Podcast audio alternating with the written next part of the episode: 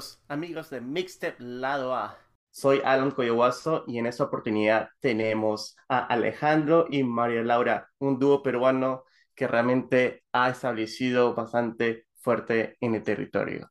¿Cómo están? Muy bien, muy bien, felizmente. Eh, eh, ahorita no estamos en Perú, estamos en México y, y recién vamos a ir para, para allá en el 25 de marzo para nuestro concierto en el Teatro Nacional el, el primero de abril. Buenísimo. ¿Y cómo les trata México? Muy bien, a mí Sí, me estamos encanta. muy contentos, nos gusta mucho. ¿Y cómo es la diferencia entre estar en la escena musical mexicana y con la escena musical que habían vivido anteriormente en el Perú? La escena peruana ahorita está súper interesante.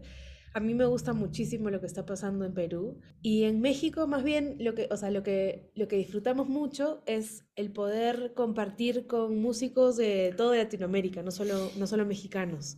Acá en, en Ciudad de México llega, o sea, llegan músicos de todo el mundo. De hecho, ahorita están dos amigos, un dúo que viven en Nueva York y están de visita.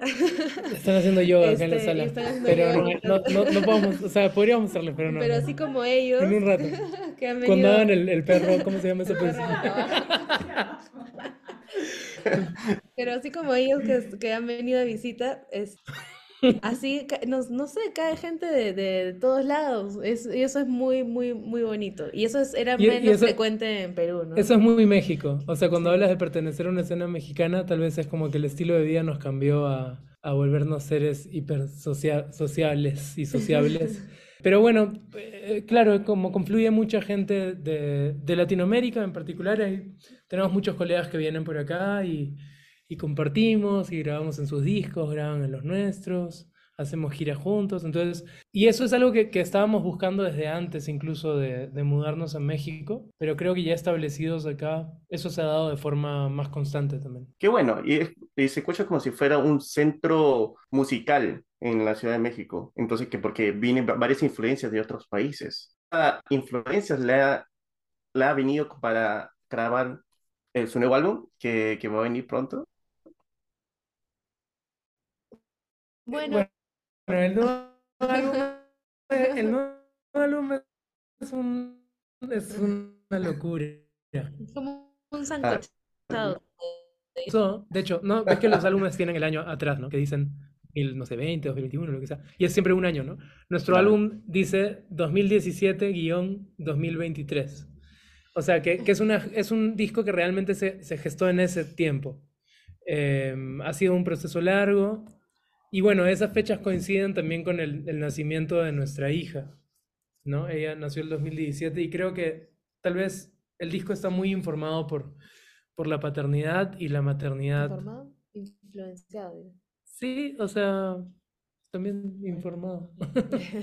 O sea, creo que, creo que la información que, que, que viene Ah. de- de- así, del disco es de eso, ¿no? Y me parece que de esa experiencia, ¿no? Y, y bueno, hay, así puntualmente, hay cinco canciones que van a ser parte de ese disco que aún nadie ha escuchado. Y que esos fueron los que grabamos Oh. en Ciudad de México, este, con un productor que es, que es venezolano, pero que vive en México hace muchos años, que es eh, Gustavo Guerrero. Y nada, fue la verdad que después de haber grabado todas nuestras canciones anteriores como en, cuarentena, en cuarentenados, eh, en, en Lima y en Santa Eulalia, que fueron, fueron los dos lugares donde estuvimos eh, pasando la, la pandemia, eh, los inicios de la pandemia, teníamos muchas ganas de volver a grabar en un estudio con músicos y con personas reales, ¿no? Y eso fue lo que hicimos ya acá en México, que volvimos a un estudio de grabación súper grande, bonito, que es el estudio del desierto.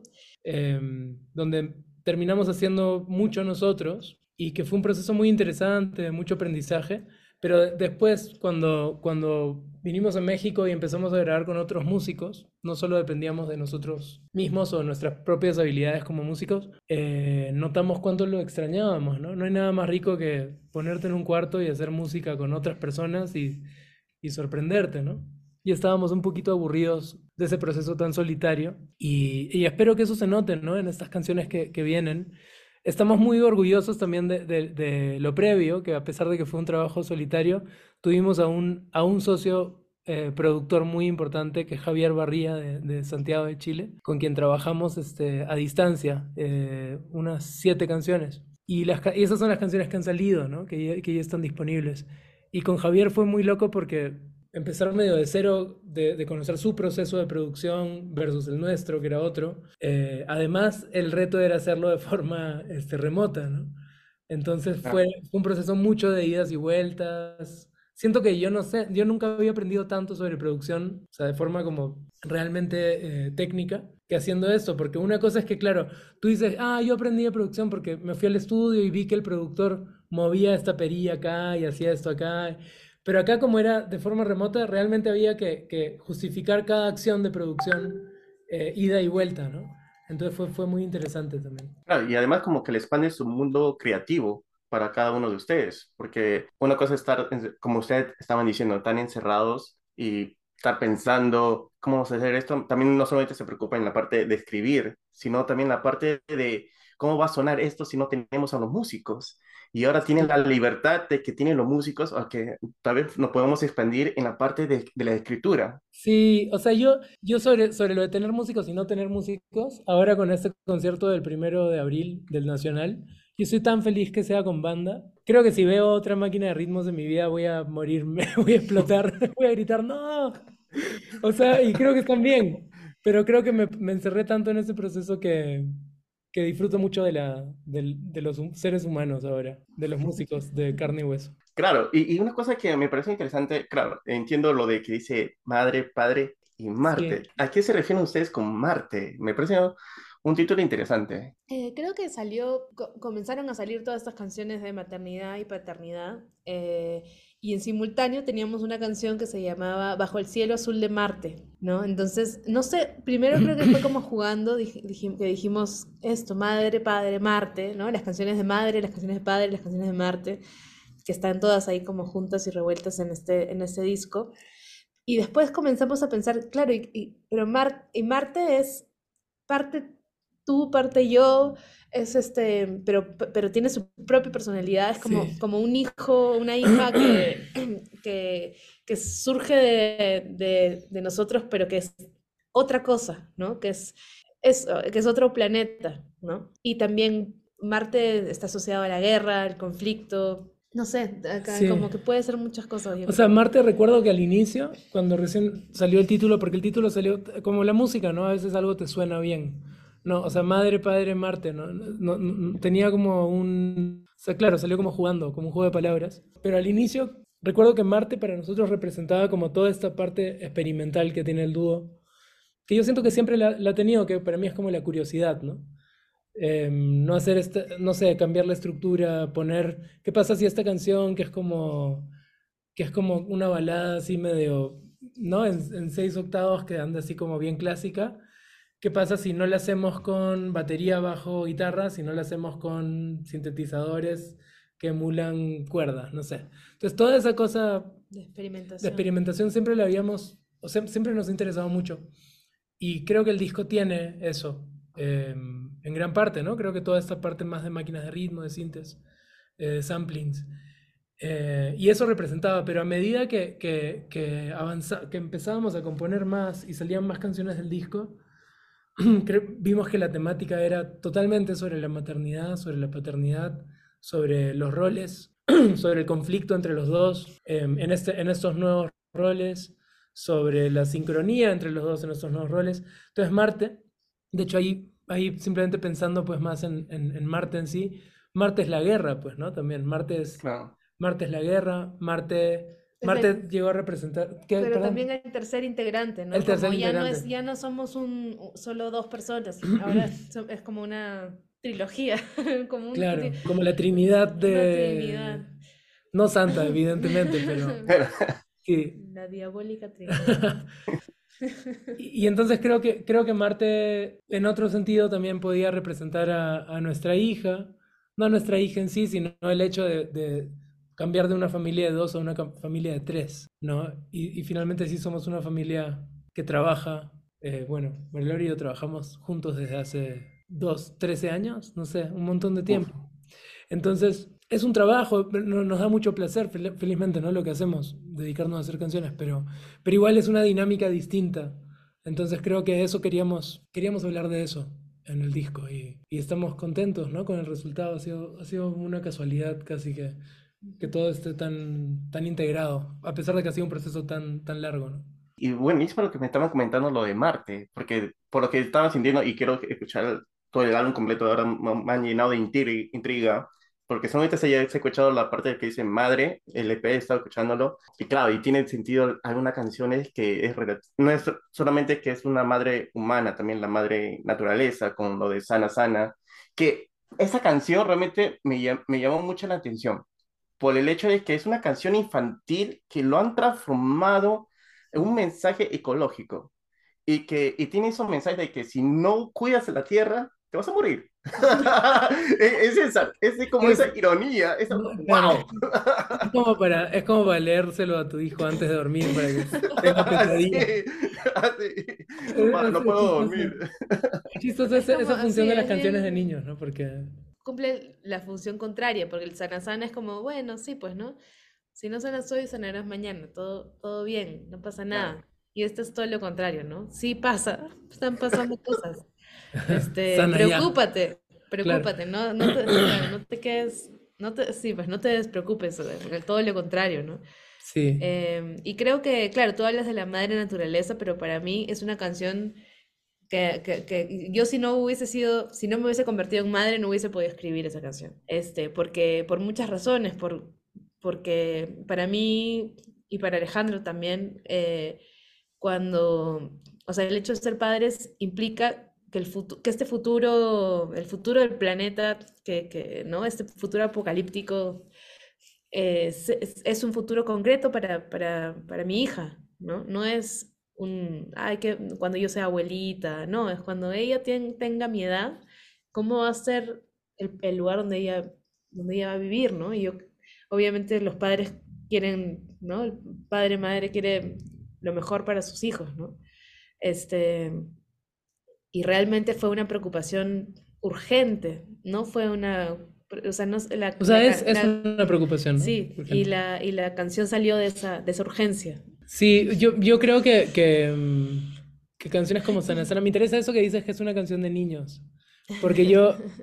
Bueno, sí, la, el Sana Sana Colita de Rana. Es una, nace, claro, nace, nace, nace, como de eso, ¿no? Como la, el juego de, de, Sí, como la referencia al menos. No es, no es una versión del San es una... Ah, lo utiliza como referencia, digamos, pero no tiene nada que ver realmente musicalmente. Pero eh, igual creo que la melodía tiene esto medio de, de canción de niños, ¿no?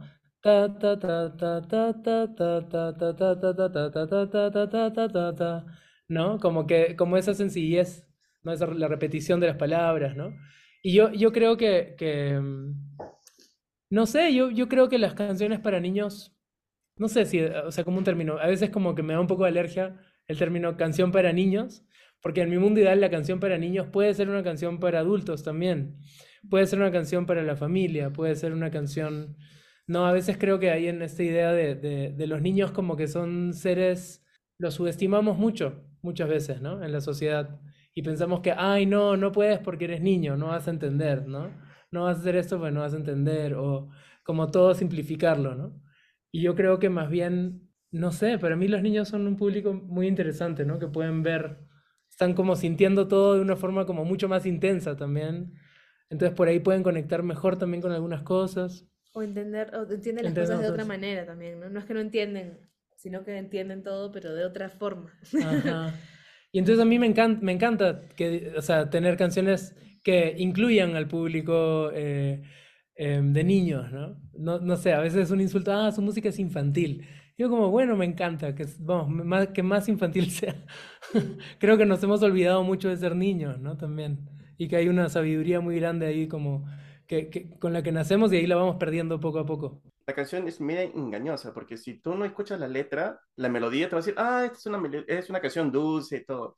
Pero si prestas atención a la letra, es una, una, es una, una canción que realmente te llama a que te pongas atención a lo que estás haciendo con el mundo, con el medio ambiente. A veces a mí me, nos pasa que a, veces como un cumplido recurrente para nosotros es em, está, está muy llevado hacia la ternura, ¿no? Como Alejandro Velara, ay, qué lindos, ay, qué tierno, ¿no? Ay, qué no sé qué. Y, y creo que debe ser porque, no sé, pues nuestra búsqueda tal vez estética, terminamos pues armonizando juntitos y yendo agudo y haciendo algunas cosas que son nuestra estética. Pero me, a mí, yo, yo empecé a ver eso como una herramienta, como un arma, tal vez, incluso eh, para este disco en particular. ¿No? Tú hablas de Sanasana, yo nos imaginábamos, ¿no? Me acuerdo con Sanasana, con Algo tiene que estar mal, con La princesa y el río, ¿no?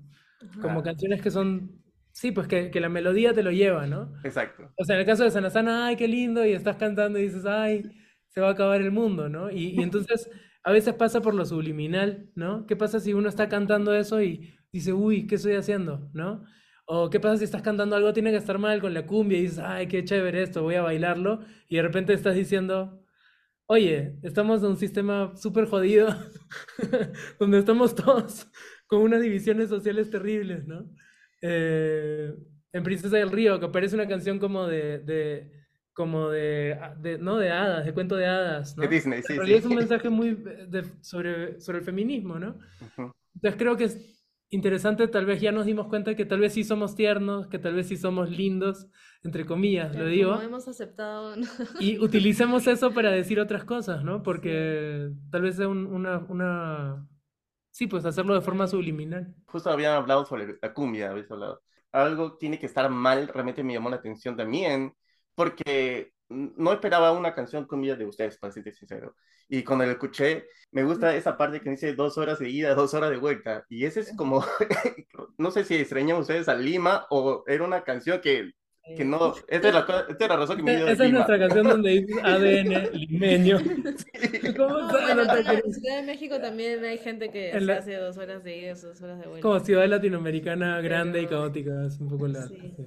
Bueno, este, no, a nosotros nos gustan todos los géneros. La cumbia es un género que nos gusta mucho, que, que sí, que hemos, o sea, si, que si bien no, el- no sé, no, no somos músicos de cumbia, eh, es, es un género que hemos, con el que hemos convivido por años y que, nos, y que disfrutamos y que hemos bailado y que eh, y creo que, que estaba ahí dando vueltas. Sí. Y, en el momento que salió la canción se, si- se sintió bien, ¿no? Se sintió bien, bien nuestra, bien orgánica, ¿no? Sí. No se sintió forzada. No, y realmente te pone a bailar, aunque la letra también te habla de otra cosa, pero es, es bailable. Realmente, Sí. es- es- la idea de melodía ha sido de ustedes o también el productor dicho, "Mm, deben hacer de esta manera. ¿Cómo ha sido este proceso? Sí, eso fue, esto salió como a capela, ¿no? También, así como Agüita el Equilibrio y esta, esta última también fueron dos canciones. Son, la- las dos son, esas, esos dos temas son eh, de María Laura, además. Yo no, yo tu- en la- en- creo que en Agüita vi algo de armonía, Ajá.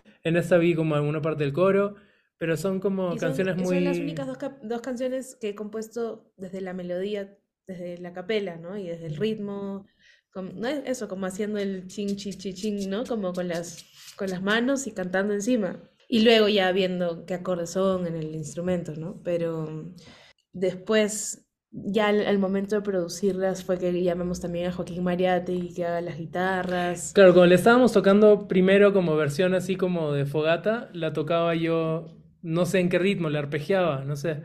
Y, y de ahí en un momento se me ocurrió como esta cosa más cumbia, y hice mi, mi demo y, y dije, dije, bueno, voy a hacer como bandas, voy a hacer como lo más cumbia amazónica que yo pueda hacer, que, que, te- que, tenga yo algo en mi genes, tengo mi abuelo que es de la selva, pero eso es lo único, ahí va, ¿no? O sea, no es como que convivido realmente con ese género de ahí, ¿no? En mi cara. Lo he disfrutado, sí. Pero Joaquín Mariate, sí. Pero Joaquín María te entonces cuando yo empecé a hacer mis guitarras, mis ideas, le dije, Joaquín, esto, o sea, yo puedo hacer esto, pero no suena lo que yo quiero que suene. Y cuando le mandé a Joaquín fue increíble, fue al estudio y, y ahí fue como una de, los, de las sesiones más memorables que he tenido de, de grabación de guitarras. Cada cosa que, que hacía y conectábamos mucho, ¿no? Y me, me encantó, me encantó todo lo que hizo. ¿Va a venir un EP an- padre antes de- del álbum? No, ya no nos queda tiempo para E EP. Ah.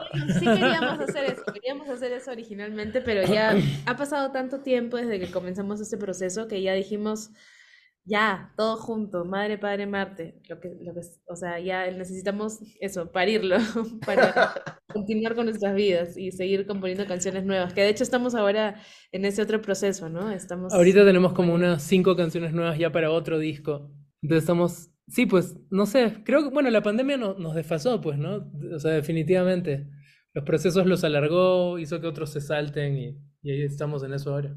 ¿Y, tiene una fecha de lanzamiento para este nuevo álbum? El álbum va a salir el 10 de marzo. El 10 de marzo. Ah, perdón, ¿te refieres al. O sea, yo me refiero a este, Madre, Padre, Marte. Sí. Va a salir el 10 de, el 10 de marzo en todas las plataformas digitales y lo vamos a presentar por única vez este año en Perú en el Gran Teatro Nacional, el primero de abril. ¿Y cómo se están preparando para ese, esa presentación? Tratando de, tomar café todos los días y, relajarnos en las noches. es, es, algo que estresa realmente. Eh, o sea, yo sé que voy a disfrutarlo el día del concierto, pero toda la, la, parte de producción, de planear eso, sinceramente es algo que no disfruto. O sea que por favor, por favor ayúdenme. te hablo a ti, le hablo al público. Llénenlo rápido para que yo pueda como respirar y, y empezar a hacer canciones otra vez. Porque sí, pues producir no es divertido. O sea, hay, hay productores que se dedican a eso y es chévere. Pero para nosotros, ahora más que nunca, que ya, sí, pues tenemos, no sé, varios años de, de hacer este proyecto, con los años uno descubre realmente lo que quiere hacer. Y lo que yo quiero hacer es componer canciones. Y cuando nosotros dos estamos componiendo canciones, estamos como de mejor humor, estamos relajados, estamos, ¿no? Entonces, sí, pues hay que, hay que cambiar el chip para promocionar y hay que cambiar el chip para crear, ¿no? Y, y, a veces es, es, difícil, ¿no? Y algo como el Teatro Nacional es, es, grande, es, es, imponente, ¿no? Pero a mí me, me, emociona la idea de hacerlo, ¿no? O sea, sí creo que, sí creo que tocamos ahí el 2019 y nos gustó mucho, celebramos. No, y el proceso de los ensayos con la banda, tenemos tener una, de hecho Joaquín Mariati va a tocar con nosotros, va a tocar Gisela Yurfa, la batería, Helen Samudio en el bajo, vamos a tener dos coristas. Por primera vez. primera vez vamos a... Dedico, como siempre hemos sido un grupo muy vocal, ahora como estamos dándole foco a eso en este disco y Nia Banie va, va, a estar en los coros junto a Fabiana Brenner. Las dos son, son cantautoras eh, de Lima muy buenas, es muy lindo lo que hacen. Y, y, bueno, van a estar ahí cantando con nosotros también. Micaela Lozano en la percusión, ah, perdón que me olvidé. Y justo había conversado con un artista ecuatoriano, Alex Eugenio, que... Ay, me encanta, Alex. Que había Tocamos con él. Sí, sí, en Ecuador. Y me dice que le, le encantó la experiencia con ustedes el, el, año pasado. ¿Y cómo así ustedes escogen a sus artistas eh, invitados para sus presentaciones? Uh, creo que en este caso ah, solo hemos revelado a una invitada que es, eh, que es, Renata Flores, ¿no? Pronto vamos a revelar. Bueno, cuando salga esta entrevista ya vamos a revelar el segundo, entonces te lo digo. El segundo invitado. Me quedo callado. No, bueno, si sale esto en una semana no pasa nada. Eh, es Adrián Bello. Adrián Bello va a estar de invitado. Eh, y tenemos una tercera invitada y tal vez cuarta, pero tercera sí, que revelaremos luego. Pero creo que en los conciertos no sé cómo pasa. ¿De dónde sí, surge? más es de, de, las ganas de colaborar con artistas a quienes admiramos y si se da y si están disponibles y pueden eh, ¿no? Pueden estar esa noche con nosotros. Se Aprovechamos, da, sí, sí, sí.